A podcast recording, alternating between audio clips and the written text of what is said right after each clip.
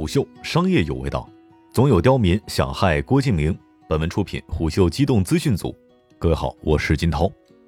原本郭敬明还沉浸在演员请就位二一系列出圈话题当中，反复横跳拉热度。无论是 S 卡发放，还是与李成儒、尔冬升的唇枪舌战，都成为了此后很长一段时间大家茶余饭后的谈资。如今。我就是演员，频频喜提热搜之后，他却和于正一起陷入了窘境当中。十二月二十一号晚间，编剧于飞、宋方金在社交平台发布了一百一十一位编剧、导演、制片人、作家们对郭敬明和于正的联名抵制信，其中不乏琼瑶、白一聪和董润年等人的署名。本期商业动听就给您讲讲电影圈为什么总和郭敬明过不去。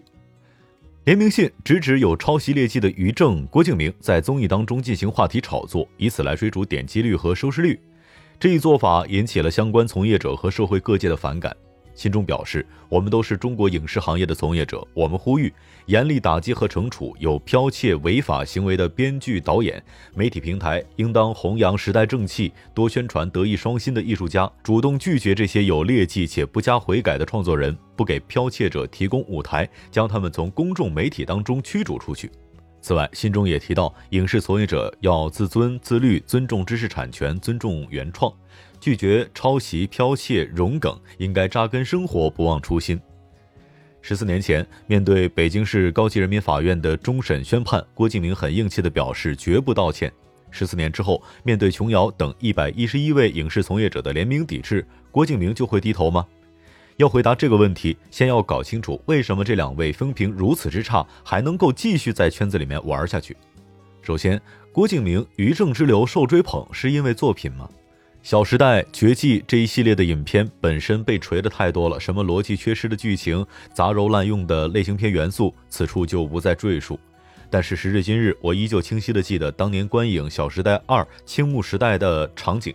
电影开场二十分钟之后就开始有人离场，刷手机的人明显增加，那种煎熬如坐针毡。等放映完，一上豆瓣才发现受害者太多了。网友不是指责劣迹抄袭 Fate 吗？好的，人家郭导直接高价请 Fate 编曲来给绝技配乐，真是恶心到家了。早在二零零七年，王朔就曾经出面炮轰郭敬明。我只知道出过一个小偷叫郭敬明，他的行为算什么呢？对我们来说算是入室盗窃。我就不知道法院会判他道歉，他为什么不道歉？按说你不道歉，法院会强制拘你，盗版都会枪毙，他比盗版更可恶，署名权都侵犯了，是不是应该提议盗窃智慧财产的行为应该列入？盗窃财产罪列入刑罪，否则完全把游戏规则就破坏了。此时，郭敬明加入中国作协的时候，著名作家陆天明也痛批：中国作协不能是小偷的天下。郭敬明抄袭了，如果他愿意改正，那么还可以考虑。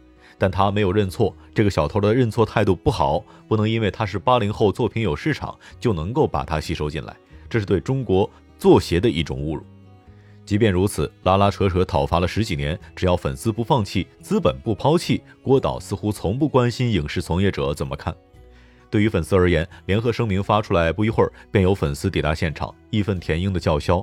新的谬论出现了，超级的抵制抄袭的。这些粉丝试图通过揪出一百一十一个联名者当中，《甄嬛传》《三生三世》《少年的你》等作品本身也涉嫌抄袭不放，以此来洗白郭于二人。郭敬明、于正等人至少知道市场要什么，而汪海林既不知道市场要什么，又以为自己高高在上，靠诋毁流量明星获得偏激拥趸。这样的人厌恶流量又渴望流量。大家讨论演员都说作品立身，那么当大家谈论起一个编剧的时候，也希望不这么双标，请各位编剧用作品说话。这是一位网友如实表达。如果这位网友稍稍查查资料，就会发现汪海林的《铁齿铜牙纪晓岚》一起来看《流星雨》，至少都是拿得出手的作品。还有粉丝诘问道：这些自诩正义的人当中就没有投机者了吗？我觉得现在国内根本就没有什么好的创作环境，真正热爱创作的人未必是会愿意趟这趟浑水的。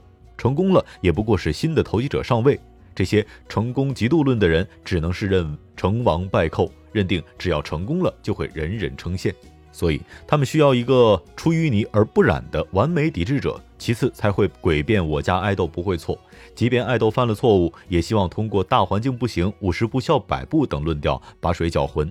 这也难怪郭导粉丝的诛心论大行其道，将琼瑶等一百一十一位影视从业者抵制郭敬明、于正翻译成了郭敬明、于正抢了一百一十一位同行的饭碗，就连这种论调都能够有市场。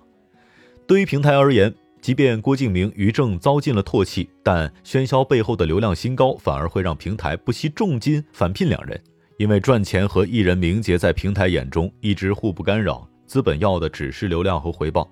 毕竟这年头，谁掌控了流量和话题，谁就能够赚得盆满钵满。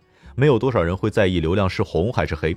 大家骂得越狠，导演组笑得越开心，连上热搜的费用都省了。